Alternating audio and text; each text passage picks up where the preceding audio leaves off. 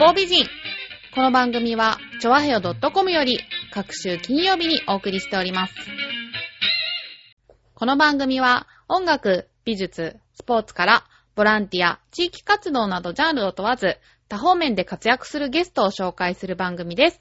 タイトルの八方美人は、韓国語では褒め言葉で、多彩多芸、彩色兼備などという意味です。2014年6月に出演して、エベレスト登頂を宣言されて、登頂を果たしたメガネ屋のオーナーの誠さん。よろしくお願いします。はい、よろしくお願いいたします。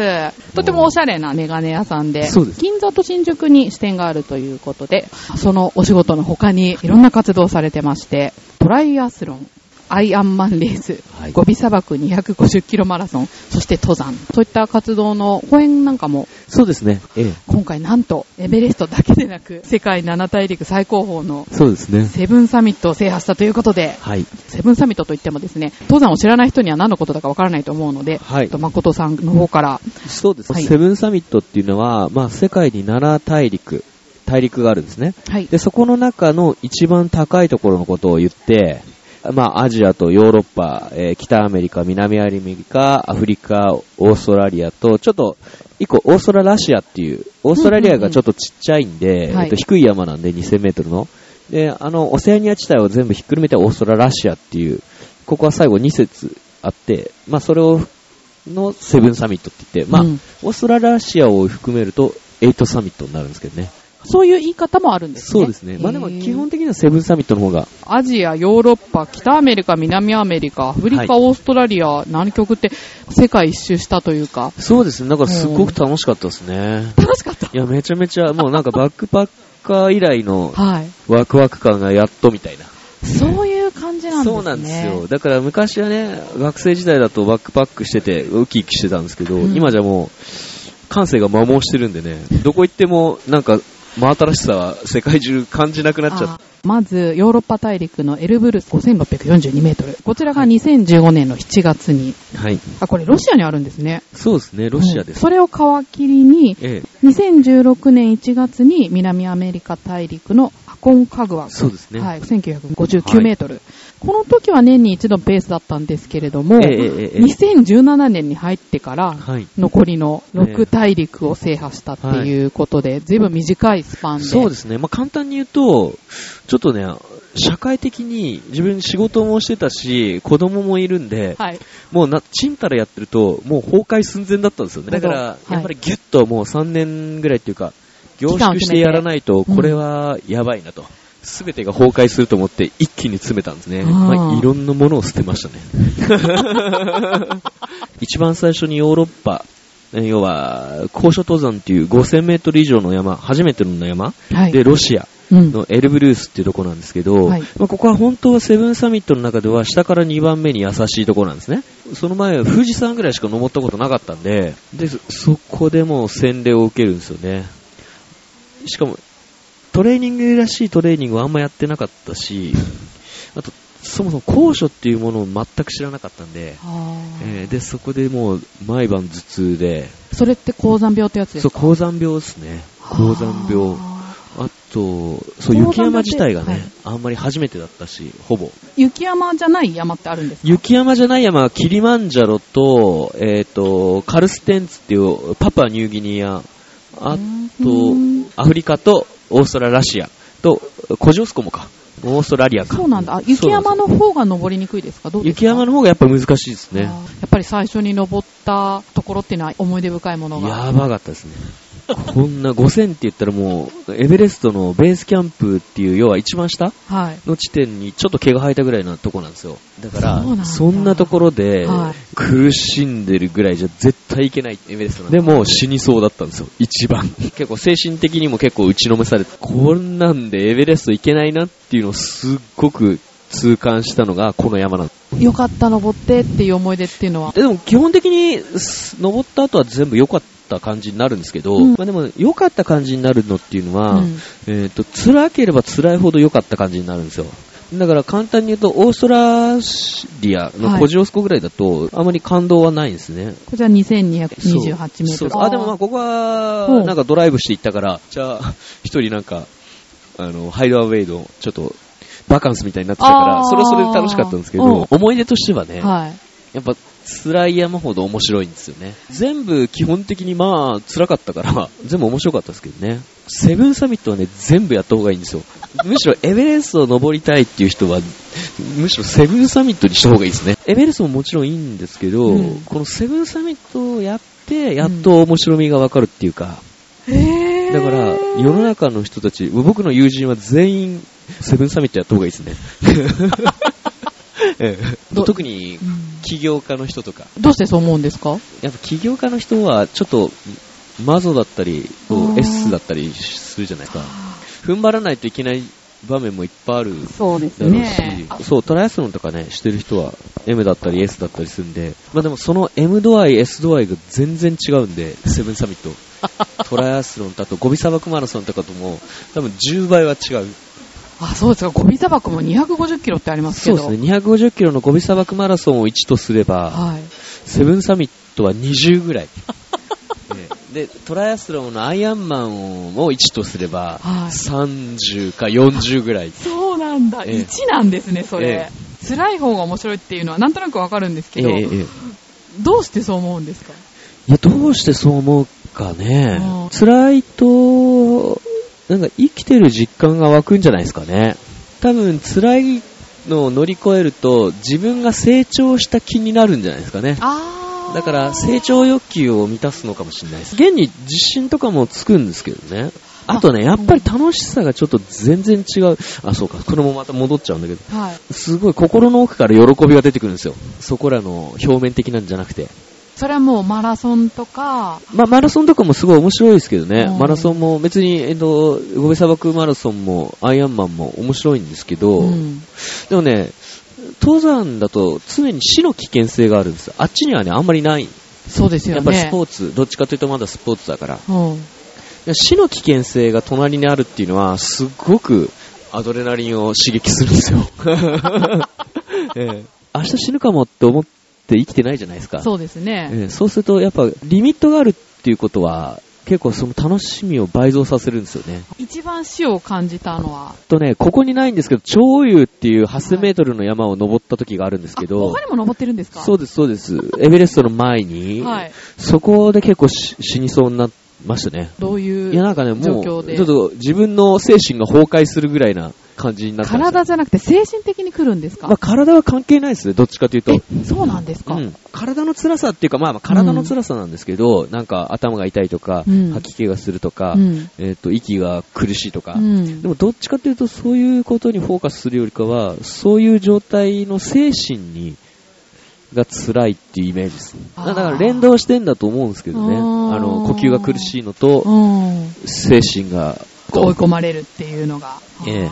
山って一人で登るわけじゃないですよね。一人で登んないです。何人ぐらいで登るんあ、そう、でもですか、えほんと本物の人たちは一人で登りますけど、あ、そうなんですあかのー、アルピニストとか、そう、サンへノとか。えー。僕の場合は、はい。えっ、と、一応、ガイドさんがいて、はい。えっ、と、パーティーで登ってくんで、あー。そのガイドさんにお客さんがいれば、二人になったり、三人になったり。あとは、えっと、はでかい山、8000メートルぐらいの山になってくると、はい現地のポーターさんっていう人たちがうんまたつきます。荷物を運ぶ人とか。えそういう人がいるんえだ。そうなんですよ。コックさんもついたりするんですよ。え、何？コックさん？そう、コックさんも。なんか結構ね、えっ、と、でかい隊員になるんですよ。そういう感じなんですか？そうそう1回で10人ぐらいで。は、そうですね。そうなんですえねえ。今のね、今の、うんえっ、と、商業登山と言われるもの、うん。今僕みたいな素人が行くのは一番それがメジャーです。へーでも、本当の登山家の人は、だからそういうのを嫌って、自分の一人で行くスタイル。でも、あんまり、いないかもしれないです。一人で行く方は。うん。エベレストの話もいろいろ聞きたいんそうでけど。。ですすねエベレストももちろん、すごい、僕の中で3年間はエベレストのためだけに生きてきたんで、どっちかっていうと、エベレストがどうこうというよりかは、はいかけてきた3年を常にはい。後ろにあったんで、今まで背負ってきた3年の圧力というか、それと戦ってましたね。山を見てるというよりも。まあ山も見てんだけど、どっちかというと、そういう、なんか香港店潰したりとか、いろいろやってきたんで、ええいろんなものをやってきたんで、そっちと戦ってましたね。別にそれがマイナスというわけでもないんですけど、でも絶対登ってやると思ってたんで、悪魔に魂を打ってでも、どっちかというと、周りの人から見たら結構殺気立ってたかもしれないです。なめんじゃねえみたいなイメージで。戦闘態勢じゃないと、そうですね。い挑めないっていう部分も。いや、でも、でもそういうわけでもないんですよ。あの、2ヶ月あるから。そんな体勢がずっと持たないんで。あ、そっかそっか。そう、リラックスしながらなんですけど、でも、すごい奥底の部分では、もうそういう部分。2回挑戦するっていうイメージは一切持ってなかったんで、まあ、どんな雪崩が起きようが、地震が起きようが、絶対登頂するみたいな。ことしか考えてなかったから。雪崩とかも起きるんですか？えっと、その前の前の年に雪崩で、もうたくさんの方亡くなっちゃって、中止になってる。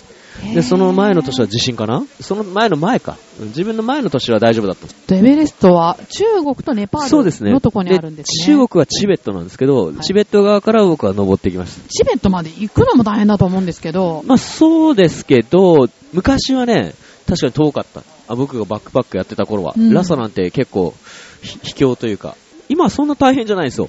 もう1日ぐらいでパパッと行けちゃいます。えー、ラサまで結構、日本からの乗り継ぎ恐ろしいほどいいんですよ。線路も伸びたし、多分飛行機も多分発着しだしたから、もう近いです。今出たら、明日の夜着くんじゃないかぐらい近いです。そんなもんで行けるんですか、えーえー、中国がね、あの、ビザがあんまり出なかったりするんでね。はい。山登りって、まずはその日本からの移動時間もあるじゃないですか。そうですね。その費用もかかるわけだし、1回の登頂に費やす時間とかお金とかそういったものも聞きたいんですけど。ええ、そうですね。えー、っとね、エベレストが一番長くてやっぱ2ヶ月。山登りだけで2ヶ月なんですか？ええ、入ってからね。はい、ええいろいろと高度順応って言って、行ったり来たり、上に行ったり、下行ったりして、体を慣らしたりとか、いろいろあるんで。ああ、そういうことするんだ。そうですね。はい、で、まあ他がだいたい1ヶ月ぐらいです、他の山は。ああ、でもじゃあ倍かかるんだ、エベレストは。えー、で、まあ、コジョスコとか、そういうとこはもう、ほんと、2、3日でも行けるんですけど、まあ普通は1ヶ月ぐらいですかね。エベレストは1回行くのに、どれぐらいお金かかるんですか、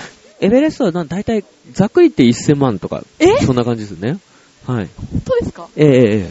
登山2000万かかるんですか？そうです、そうです。簡単に言ってね。そうなんだ。はい。案内人の方雇ったりだとか、ええそういうトレーニングとかも含めてってことですか？えー、っとね、いや、それは含めてないですけど、まあ、今一回ざっくり行く。はい。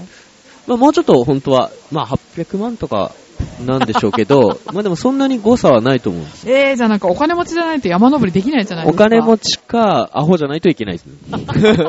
でもその間の仕事とかは、ね、当然ストップしなきゃいけない。そうですね。だからね、多分ね、エベレストっていうかセブンサミットの、はい、えっ、と、要は一番の、えー、難しいところはそこなんですよ、はい、みんなそこら辺を登りきれない。まあ、それも含めて登山で楽しいんですよ、セブンサミットは。山に登るだけがセブンサミットじゃなくて、むしろ僕たち現代人にとっては、そこが楽しみなんですね、半分ぐらい。だからなおさらやってもらいたいですよね。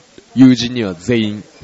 前回ね、誠さんにインタビューさせていただいたときに、一、人でやれることは限度があるって、やっぱり活動を広げるためには、周りの人を大事にしていかないとできないっていうふうにおっしゃってたんですね。でなんかすごくそれが印象残ってるんですけど、そうですね。それ前回言ってたと思うんですけど、はいちょっと知ったかぶってますね。いやいやいや今やっとそれをもう一度、今噛み締めてるんで、全く進歩してないですね。今思思いますね。で、今自分のその言葉を聞くと、3年前の自分に、お前知ったような口聞くなよみたいな。か、もしくは全然発展してなかった。でもやっぱりその2ヶ月間、お店をお任せできる方がいるっていうのは。まあそうですね。でも、今終わってひしひしと、これは本当に感じてるね。一人でやれることには限界があって、えっ、ー、と、活動を広げるには、周囲を巻き込まないとっていうのは、今、でもこれまた3年後とかね、インタビューしてもらったらあれかもしれないですけど、気持ちがまたね、また言ってるみたいな。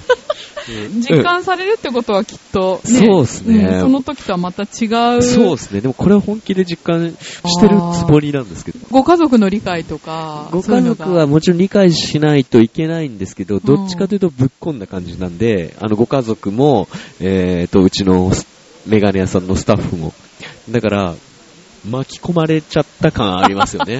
前回、体力作りが必要だから、はい、お子さんを抱っこしながら、えー、えしたりしてるなんておっしゃってましたけど、はい、今もそういうトレーニング今もそうですね。前はね、えっと、できる限り肩車して、まあ足に重りをつけて、基本的に20キロの重りを背負って歩くっていうのが、三浦雄一郎さんが奨励されてたんで、そうなんだ。そうなんですよ。はい、で、僕、三浦さんの本を元にもう、それしかやってなかったんで、そうすると、まあちょうど一石二鳥でよかったんですけど、まあ今はだからあんまり抱っこしないですね。お子さんもね、もう3年半経ったらね、ね成長されてますし、ね、まあでも基本的に肩車とかできるだけします。トレーニングとして。あ、でも重りはね、うん、腰にいいんですよ。足に3キロ、6キロぐらい重りつけると、すごくいいって、腰痛なくなる。だから、それはやってます。あと、腹筋と背筋が自動でつくから。でもあれはだからずっと続けてます。やってるトレーニングっていうのは、その重りをつけて、ええ、え歩く。歩くっていうことだけなんですか？そう、前はね、自分がそのエベレスト行ってた時は、重りをつけて、うん、まあ、最終的には5キロ、5キロ、10キロなに足を重りつけて、うん、後ろにバックで20キロ。で、30回の往復でもそれしかやってなかったです。30回の往復っていうのは、下手な道でもいいんですか？いや、階段30回往復。それを毎日繰りでも、まあ、1回だけしかやらなかったから、エベレストとかって16時間動くんですよ。16時間動くんだけど、そんなにトレーニングしてたら時間なくなっちゃうじゃないですか。そうですね。だから、1回しかやらなかったから、それで全部20分ぐらいしかやってないんですよ。30回往復って言ったって。あんま意味ないんですよ。どっちかっていうと、気休めです。で、その後よく三浦ドルフィンズさんっていうところで、三浦さんのところなんですけど、うんうん、そこで疑似的に6500メートルまで下げられる部屋があるんで、そこにずっだ入ってました。それ窒素かなんかのあれで、えっ、ー、と、6500メートルにいるのと最高？同じになるんですよ。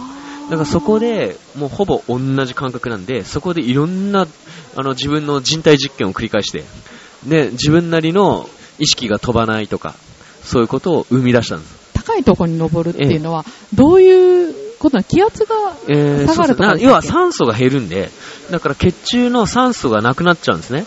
はい、血中の酸素がなくなると、体も動かなくなってくるし、はい、頭にがフラフラしてきて、要は倒れちゃうわけですよ。で、地上で SPO2 っていう、えー、数値があって、はい、90以下になると、もう即救急車なんです。でも、えー、山だと普通で65ぐらいなんですよ。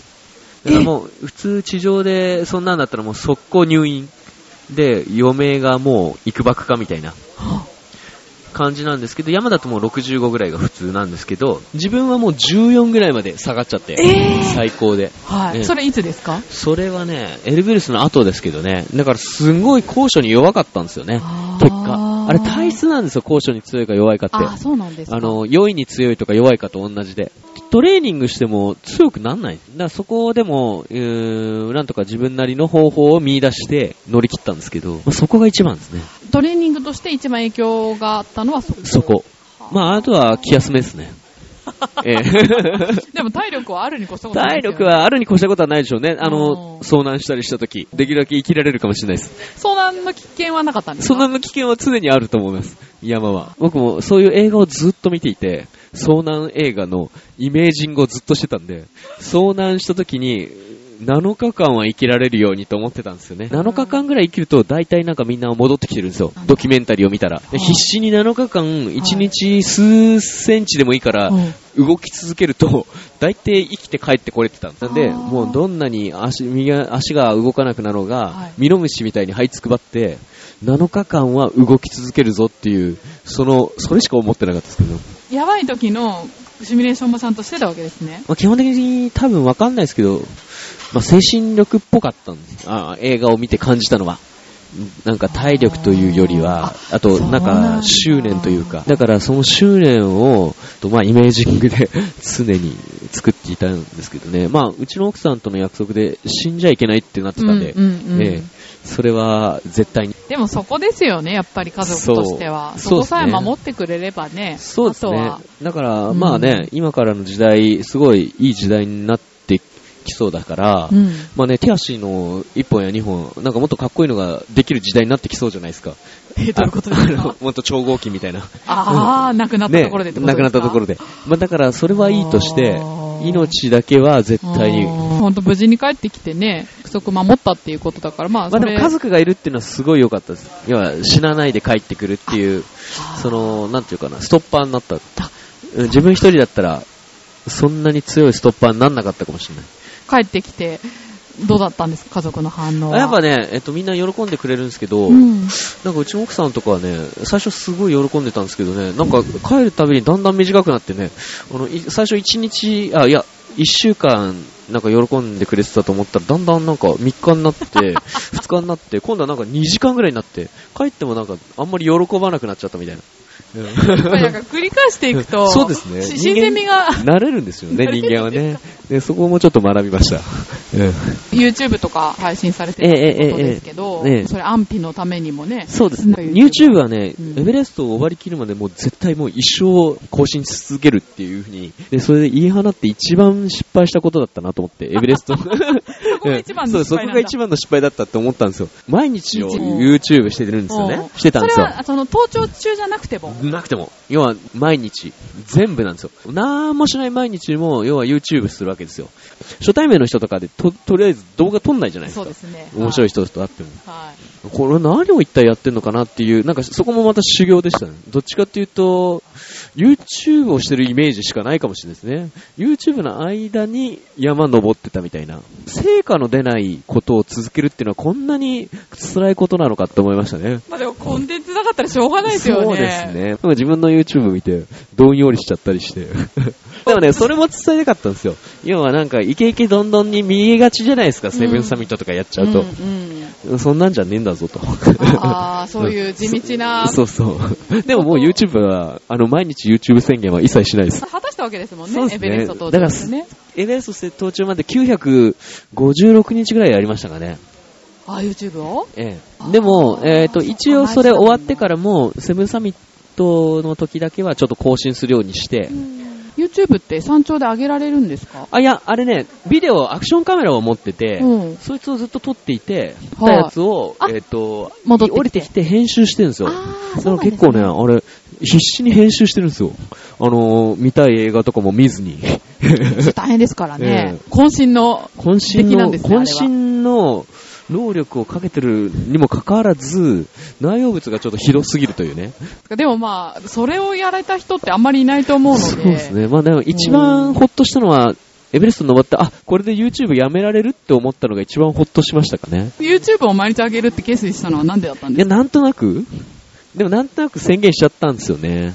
宣言して、ええ、もう達成するわけじゃないですか。すね、本当に有言実行だなと思って。そうですね。あすごいなと思うんですけど、やっぱりそこはね、あの、普通の精神力の人だったらできないですから、ね、まあでもそれも修行でしたね。まあなんか登山とちょっと近かったですね。YouTube 上げるっていうの。YouTube の苦悩についてすごいいろいろ。まあでもね、それも別にやってたから、えー、っと、嫌だったなっていうわけではなく、これも良かったなと思ったんですよ。YouTube もね。あの3年間ずっとやってて。登山される方とか参考にするじゃないですか？そうですね。僕の中の YouTube で唯一ちゃんとしているのは、うん、僕の師匠が倉岡さんっていうすんごい師匠がいるんですけど、うん、えっと、エベレスト登頂日本人に最多8回。その方がいろいろ説明してるのとか、他の山のプロの方々が道具を説明してる動画があるんですよ。はいはい、それは本当ためになります。後世に残してもいいビデオになってます。エベレストに行ってきますって言われると出てきますんで。じゃあそんな登山挑戦する中で学びってありますか？まあそうですね。やっぱりなんかね、なんでもそうなの。もうこれ別に登山じゃなくてもいいんですけど、なんでもいいんですけど、やっぱ自分が決めたことをやり遂げるっていうのは絶対に良くて、これだからあ、あくまで自分はただ今回登山だっただけなんですよ。だから、なんかセブンサミットをやりきったとか、そういう事実は実はどうでもよくて、まあ、すごい楽しいんですよ。で、みんなにも、もう近い友達には全員むしろ強制的にやらせたいぐらい楽しいんですけど、そういう事実というよりかは、自分が決めたことをやりきるっていう体験を積み重ねていくことは、すっごいやっぱりいいなと思います。だから本当言うとセブンサミットでやる必要もなく、人によっては。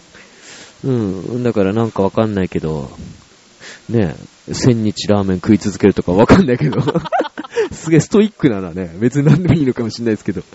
うん。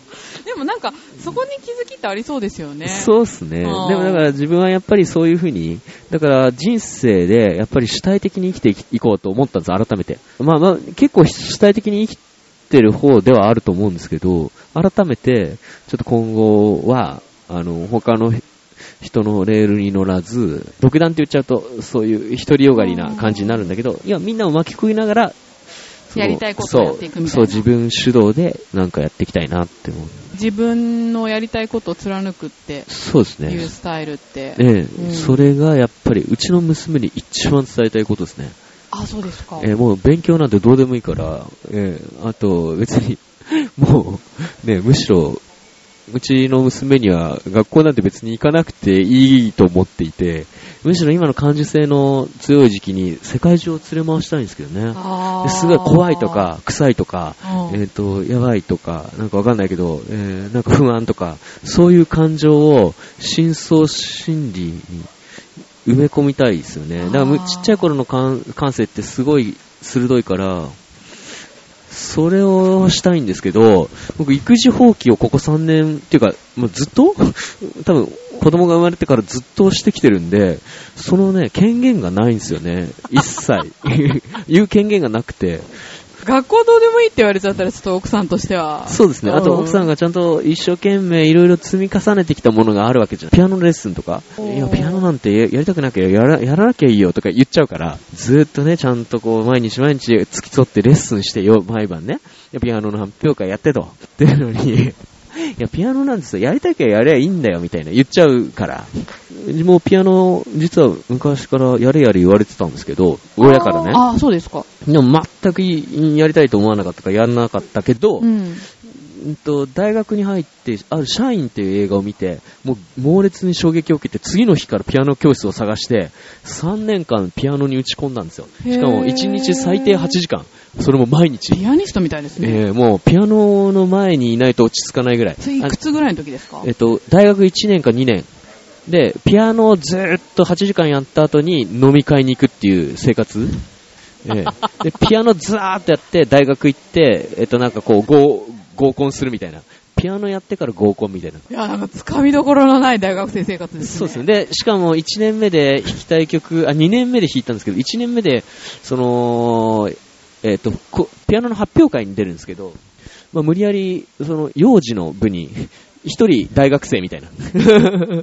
で、3年、三年発表会出たんです。なんで幼児の部に？やっぱ、大人の部じゃちょっとレベルがね、高いから。ううええまあね。まあでもその時から始めたんですよね。そうですね。だから要は1年目、2年目とかそういう感じだったんじゃないかな。あそうなんですね。あ、でも幼児しかいなかったな ちょっとあんまり覚えてないですけど。まあまあまあまあまあ。ええー、あ、じゃあその中で出て。そうですね。えー、でも3年間それだけちゃんとやったら、なんか、やっぱり気づきがありそうですね。気づきがありました。その時はどういう感じだったんですか？その時は、ピアノ、ピアニストは努力が必要だった。今。まあ、その通りかな。だから、常にやってないと、1日レッスン休むと3日遅れるみたいな。これはストイックすぎるなと思って。それ体感したんですね、ええ。これはすごい職業だと思って、自分には向いてないと思ったし、ええ。なんか皆さんね、音色が変わるって言ってて、1日休むと3日分の音色が取り戻せないみたいな。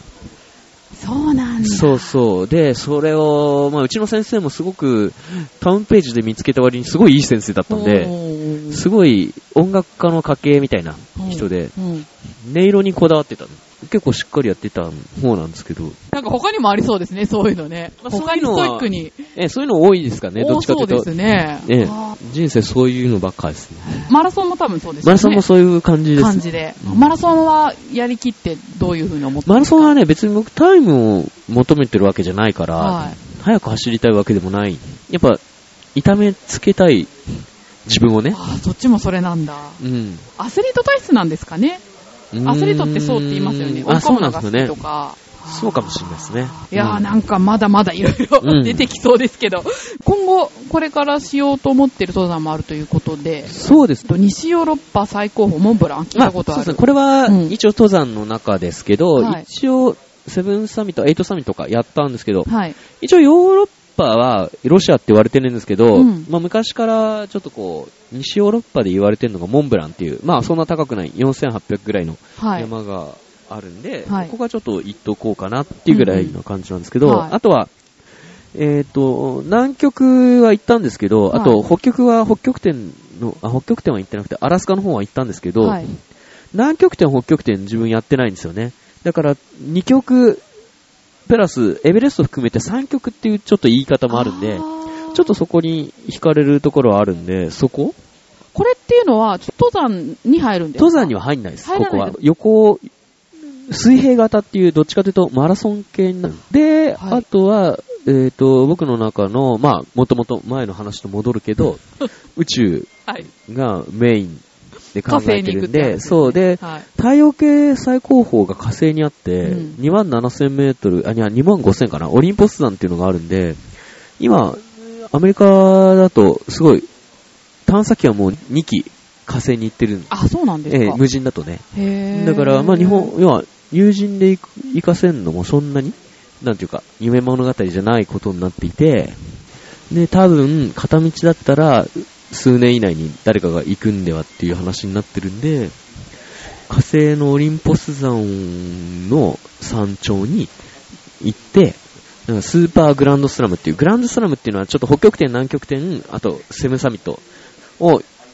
グランドスラムっていうんですね。あとモンブランか。ええでも、そこに火星を付け足してスーパーグランドスラムをちょっとやりたいなと思って。で、できたら、えっと、最初のうちは多分みんな火星にね、ちゃんと人類に貢献するような仕事をしに行くと思うんですよ。なんか水探しに行ったりとか。はいはい、でも僕はそこで、全く人類に貢献しない、えー、えっと、火星の山頂を目指すっていうのが僕の 一人、一人、あの、自己陶酔のために山に登るっていうのが僕のミッションですね。皆さん、すごい人類のためを思って、まあ、選ばれ、選抜され行くんですけど、まあ、僕はもう、自分得み、俺得のためにだけに、えっと、火星の山頂に行くというのが。夢なんですね。そうですね、最近、最近の、ええ、やりそうですね。まあ、やりますけどね。でも、ここは、実は、あの、奥さんとの取り決めで、はい、うちの娘が成人するまで待ってくれっていう話になってるんで、20年後、20年後だったらおいくつですか ?20 年後だと僕59とか。ああ、まあ、だから結構、ままあそ、そこそこ？そうですね。まあ、まだしょうがないね、みたいな。帰ってこなくても。ぐらいなイメージ。5年10年で多分誰かが行くのかもしれないんですけど、多分まだすぐ死んじゃうと思うんですよ。あの、サクッと。あれこそだっていろんなトレーニング必要ですもんね。そうそう、でも。それこそ山よりも、そうそう死の危険性があるところですから、真空管ですからね。そう。なんで、でも、まあ20年後だとしても結構死ぬと思うんですよね。だから、一応ね、なんか離婚の話じゃないですけどね、よく離婚だと、うちの娘たちが成人するまで待ちましょうみたいな。そういうんじゃないんですけど、二十歳まで、一応ね、火星は戻ってこれない可能性があるから、その前は月と宇宙ステーションと、まあ、弾道飛行5分間だけは、ちょっとその前にやろうと思って20年間の間に？それも視野に入れてるわけですね。まあ、それは、それは必ずやろうと思ってます。ね、ぜひそれは YouTube ね。そうですね。行ってる時とそうですね。それだけはちょっと復活させようかと。そうですね。はい。じゃそれまで健康でね。そうですね。健康でいたいですね。はい、そうですね。はい。あとは、ちょっとでもね、僕ちょっとサイボーグにも興味があるんで、広角機動隊って漫画が大好きなんですけど、それ電脳って言って、脳みそを、要は電脳か、インターネットと繋いで、要は、ボディはちょっと借り物みたいなイメージの、があるんですね。だから精神だけ自分は残して、いろんな体になりたいっていう、あるんですよね。ええ。が滅びてそう、電脳化したいっていうのがあるんですよ。自分の頭脳を積んだ宇宙船として宇宙に行くでもいいんですよ。はい、みたいな。はい、誠、みたいな。よくあるじゃないですか。SF で。あるあるはい、誠、みたいな。お茶を出して、みたいな。わかりました、みたいな。うん。電脳化するっていうのが。それもあながち。そうですね。だから。夢物語でもないかもしれないですよね。いや、多分絶対夢物語じゃないと思って。最悪ね、20年後に火星に行けなかったとして、まあなんか、なんかしら、なんか僕が他の夢中なものにかかってたとするじゃないですか。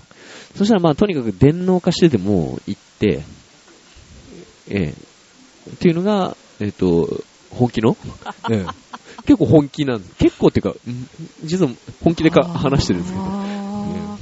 やっぱエベレストを制覇した人はそういうところに目標を置くっていうのがなんか大きいですね、スケールが。電脳化したいです。やりたいっていうのが原点なのかな？やりたいっていうのは原点ですけど、うんなんかやりたいことは探せ探せって言ってる風潮がちょっと間違っていると思っていて、まあ、やりたいことっていうのはね、探すんだけど探すんじゃないんですよね。なんちゅうかな。やっぱ動いてないと見つかんないんですよ。まあいろんな経験を積むっていうのが一番いいのかもしれないですよね。誠さんからしたら、うん、エベレスト登りたいとか、うん、火星に行きたいっていうのは、とても自然発生的な。自然発生です。もう、なるようにして。でも、もともと宇宙に行きたいって気持ちはあったんですよ、ね、そうですね。僕、ビッグバンとか、その、地球の起源的なものが大好きだったし、インド哲学だし、どっちかというと精神的なものが好きなんですよね。起源とか。だからビジネスには実は全く興味がなくて、えー、だから結構苦戦するんですけど、いつも。もうちょっと全体的な思想の方に興味がそういうのがきっと骨となって。そうですね。でも、あとビジネスをやることでいろいろと人間がを磨けるから、ビジネスは嫌いではないですけどね。えー、まあ、うまい別、下手かは別として。うん、あでもなんか、大きいことを目指すことってすごく成長になるんだなっていうのが、すごく。そうですね。まあ、必ず行こうかと思ってます。その日を楽しみにしておりますので。はい。はい。じゃあ今日はどうもありがとうございました。ありがとうございます。